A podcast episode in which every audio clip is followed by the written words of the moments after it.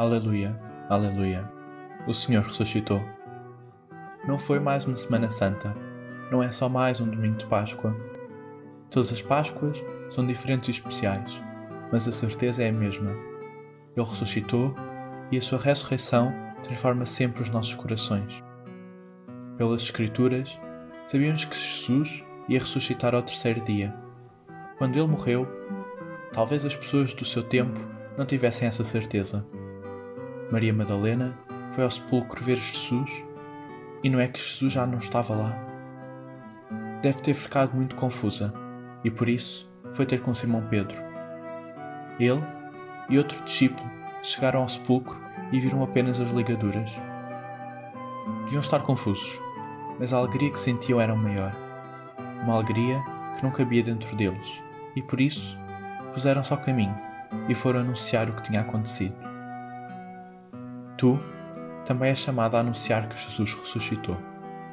Anuncias tanta coisa que não importa, a influencer que está grávida, o escândalo da vida dos famosos, mas não anuncias aos teus amigos e familiares algo tão grandioso como a ressurreição de Nosso Senhor Jesus Cristo, que é a nossa esperança. Abramos o nosso coração para a conversão. Jesus Cristo está vivo.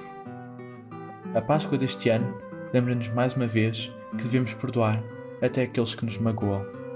Jesus, quando estava na cruz, disse: Pai, perdoa-lhes, pois não sabem o que fazem. Jesus estava a morrer e ainda assim pediu ao Pai que perdoasse. Jesus morreu porque está apaixonado por nós. E tu, apaixonas-te por ti? Apaixonas-te por Deus? Pela cruz?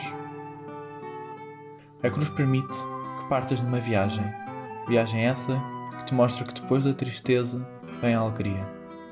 No fim dessa viagem, chegas até um lugar bonito, mas para isso tens de deixar tocar e apaixonar por ela. Tens de morrer e levar a tua própria cruz. Será que consegues? Ainda vais a tempo. Põe-te a caminho e anuncia que Jesus ressuscitou. Um bom domingo de Páscoa e não se esqueçam, isto sem Cristo só perde.